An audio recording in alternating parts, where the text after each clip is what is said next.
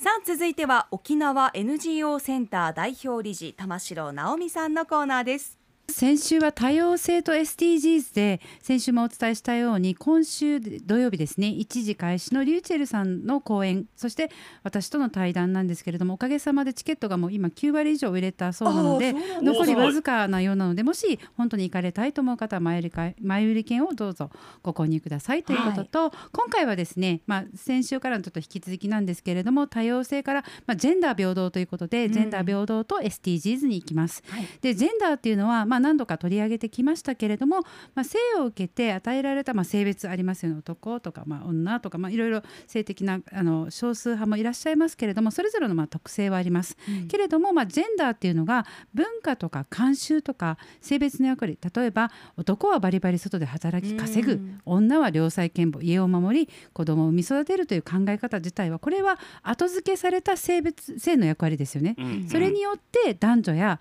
性的少数者の、まあ、社会進出の違いであったりとか経済的社会的地位が異なるということを、まあ、日本この格差が先進国とか世界的に見てもこの格差ってとても大きいので、はい、SDGs の5番ジェンダー平等の視点からこれを解消していきましょう特に重点課題ですよ日本はっていうふうに言われています。うん、でそれをですね今日はゲストをお招きしてあのみんなでお話ししていきたいと思うんですけれども島津さん自己紹介をお願いいたします。はい皆さんおはようございます。おはようございます。はい沖縄県子ども生活福祉部女性力平和推進課から参りました。島津典子と申します。どうぞよろしくお願いします。よろしくお願いします、はい、元気なお声でね、嬉しいですね、はい、一緒のスタジオに入ってくれましたけどはい、はい、で実はですね私としるのすけさんは、はい、今回ですねあの島津さんはこちらのこの女性力平和推進課の課長さんなんですけど、うん、SDGs の活動で私は多分4年ほど一緒に仕事をしてますしで私はまあアドバイザリーボードの座長。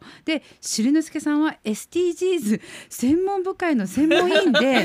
島津さんの前の部署が実は SDGs 推進室、はい、室長されていたんですよね。そうんうん、その中で多分ここ数年ですねいろいろ関係があったっていうことで、うん、ね。そうですね。ありがとうございます。お世話になりました。うん、はい、しんのすけさんに。しんのすけいい意味ですよ。はい、でもシュリッポンあれです。島津さん地元どこですか？そうなん首里なんです。シュリッポンありがとうございます。はい。で今日朝あのミーティングの時にあの島津さんとも本当にマブダチなんですみたいな感じで、僕があの嘘吹いてたんですよ。で僕リモートではめっちゃお会いしてたんですけど、今日対面するの初めてで。そうなんですよ。先ほど名刺交換させてもらって。でも近いね。地元が一緒だったんでね。はい。今日もぜひ興味深いお話お願いします。はい、ありがとうございます。島津さんまだ若いんですけれども、実は県庁の中でまあ管理職ということで、さらにまあこういうジェンダー平等などを広げているというところで、おそらくまあご自身のね葛藤であったりとか、まあいろんな経験をされているんですけれども、そういったお話よろしければお願いします。はい。あの私沖縄県に入庁して29年、うん、もうこの管理職になって4年目になります、はい、やっぱりあのやりがいを感じる一方で管理職になった当初はやはりかなりのプレッシャーがありました、うん、はい、あの私にできるだろうか、まあ、失敗しないだろうかと、まあ、不安で夜も眠れない時もありましたが、うん、やはり後輩や上司の方たちに支えてくれていますので、まあ、私は一人じゃないんだみんなで頑張ろうという雰囲気が職場の中にはありました。またあの管理職としていろんな会議に出るんですけど周りを見渡すと出席者が私以外全て男性とかっていうのはやっぱりあります。はい。まあ、あのジェンダー格差と言われてますけど例えば保険や医療とか経済あ総務的なところにはやっぱり女性が多くて、はい、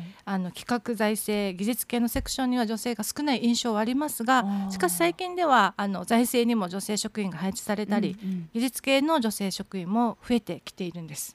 でまたあのご紹介しますと県庁の知事部局女性職員が約3割なんですね。男性が7割で。で課長級以上の女性管理職も今積極的に登用されていて、うん、えー、女性管理職に占める女性の割合は平成30年度の12.1%から令和4年度今年19.1%と7ポイントも上がっています。あそうなんですか。そうなんです。この19.1%っていうのは目標値からするとまあどれぐらいの数字なんですか？はい令和7年度に23%の目標を掲げているので、もう少し。着実であるんですね。あと3年後には、まあ3割近くには迫ってるといいなってなって思ってますね。それをまた増えるとね。そうですね。県民みんなで応援していきたいですね。はい、ありがとうございます。あの沖縄県が行っているジェンダー平等に関する取り組みってこうなかなかまあ見えてこない部分もあるのかなと思ってるんですけどどんなことをやってるのか教えていただけますか？はい、えー、沖縄県では令和4年3月に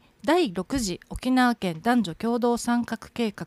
デイゴプランを策定しそう令和4年度から8年度までの5か年計画がスタートしています。あ今1年目なんですね。はいそうです。スタートしたばかりですね。うんこれあのデイゴプランでこれあのアルファベットでデイゴになってるっていうのがとってもこれヒントだと思ってて、うん、DEIGO ですね。そうそう。これを 字面を見て思いつくのはやっぱりのウィッシュで有名な大悟さんですよね。あ沖縄県が補助金を使って大悟さんのモノマネ芸人を発掘しようとしてる 沖縄芸人にとってはとってもありがたくてですね。そこ掘ってく？ぜひオリジンからは須田郎を選出したいと思いますので。その人生。よろしくお願いします。ぜひ普及にあの、はい、なかなかデイゴプラン知られてないのが認知度低いんですよ、はいはい、では正解言っていいですか？正解。あ間違いですか今の？アルファベットのデイゴプラン。そうそう D は Development 開発発展。E は Equality 平等。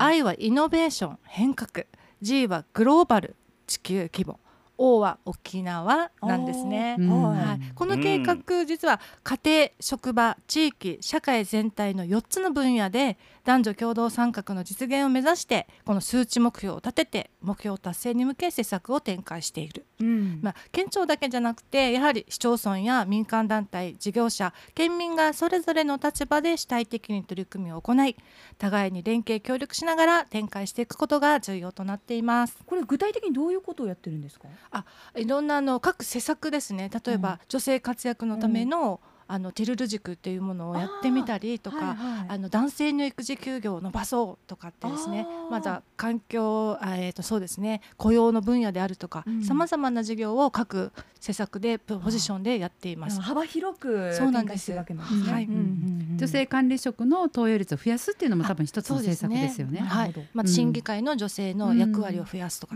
あの SDGs の専門部会で、うん、多分男子女子半々だったと思うんですよ。あ確かに。そういう感じ。なるほど。それの主体となっている取り組みなんですね。はい、そうですね。で今回このデーゴプランを県民の皆さんと一緒に考えるため政策も大事ですけれども、まあ一旦ねイベントとかいろんな取り組みが必要ですよねっていうところで県が今お考えになっているイベントがシンポジウムがあるということで島津さんご説明お願いします。はいありがとうございます、えー、沖縄県ではこのデーゴプランのスタートそして復帰50周年を記念して県内における女性活躍および男女共同参画のさらなる推進にかかる普及啓発を図るため国内外で活躍する女性を招聘しお招きし女性活躍推進シンポジウム一人一人が輝く未来へを開催します。はい、はい、あの令和4年この12月20日火曜日の18時から20時30分、うん、え琉球新報ホールですねナーシー泉崎の、はい、で行われます。入場無料で事前入場は無料なんですが、うん、事前申し込みが必要です。うん、えー、また会場に来られない方オンライン配信生配信があります。はい、手話通訳もありますので、うん、ぜひ皆さんに来ていただきたいです。はい、実はこの基調講演にですね、ほいほい2017年5月から日本人女性として初めて国連事務次長軍縮担当上級代表に就任されている中光泉さんをお招きし海外から見る日本のジェンダー平等としてご講演いただきます。興味深い。すごいな。中光さん実はこの2020年戦後75年のこの慰霊の日の沖縄全戦没者追悼式においてビデオメッセージでこの追悼のお言葉を寄せていただいた方なんです、うんうんうん、当時あのコロナ禍で直接沖縄に来ていただくことは叶いませんでしたが、うん、今回沖縄にお越しいただける貴重な機会で私たちもとても楽しみにしています、うんはい、そしてあの実は司会には狩俣凛太郎アナウンサーが来ていただけます。お写真がねポスターに、はい。あの、ね、載ってますけれども、ね、またパネルディスカッションには、まあ、木内育先生、えー、大崎麻子さん平泉さん、玉木恵美さんもう豪華な顔ぶれです、うん、ぜひ来ていただきたいです、はい、一人一人が輝く未来の実現に向けて世界日本沖縄さまざまな視点からジェンダー平等を考える機会としていただきこの多様な分野で活躍されているこの講師の皆様の体験談、うん、考え方に触れることでやはりご自身の飛躍のきっかけ、うん、そして女性活躍を応援するこの環境づくりとしていただけたらと思っています、うん、多くの皆様のご来場お待ちしておりますはい。改めてこのイベントの概要をおさらいしましょう、はい、女性活躍推進シンポジウム一人一人が輝く未来へというタイトルで開催日時令和4年今年の12月20日今月の話ですね。来週、ね、来週の火曜日です、うん、えー、夕方6時から、えー、夜8時30分まで、えー、午後5時から、えー、会場しているということです。開催場所は那覇市泉崎の琉球新報ホールとなっていますインターネットで沖縄女性シンポジウムと検索していただくか県女性力平和推進課のホームページご覧ください。なお当日会場に来られない方でも YouTube ライブ配信を行いますのでチラシなどに掲載されている QR コードからご視聴ください。でツイッター今チェックできるよという方は、えー、直美さんのツイッターアカウントから「はい、ハッシュタグアップ738」で発信しますので、はい、そちらもぜひチェックしてください、うん、ということでこういったイベントがね行われるのは直美さんとても嬉しい、うん、私はすごい嬉しいことだなと思いました、はいこの中道さんという方はあの尾形貞子さんがとても有名かと思うんですけれども、はい。うん、多分第二の尾形貞子と言われるぐらい、まあ、非常に有名で女性がこれだけ国連で活躍できるということも、うん、ぜひ見ていただきたいなというふうに思っています。はい、そうですね、はい、本当に私たちも楽しみです。ぜひ会場にお越しください。うん、この国連の事務次長っていうのがもうすごすぎて、よくもうどのレベルかもう把握できないんですけど、うん、そうですね。もう本当にめったに会えない方だと思います。うん、もうドキドキしてます 私も。いや主催する側は。そうですよね。うん、まあでも翌日がくしくも12月21日は、えー、SDGs 有識者委員の朱里之助の誕生日ですので。アピールなんですか？まあその前日の事務次長の中光さんの講義をぜひよろしくお願いします。忘れないですね。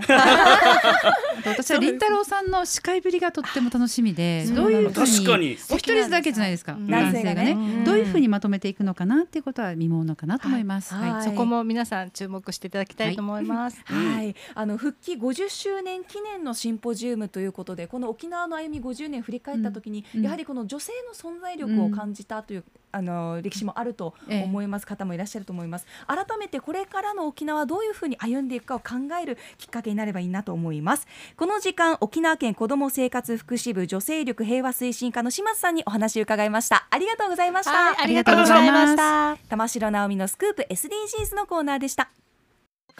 アップのポッドキャスト最後までお聞きいただきありがとうございました。生放送は平日朝7時から。FM921 AM738 RBC アイラジオ。県外からはラジコでお楽しみください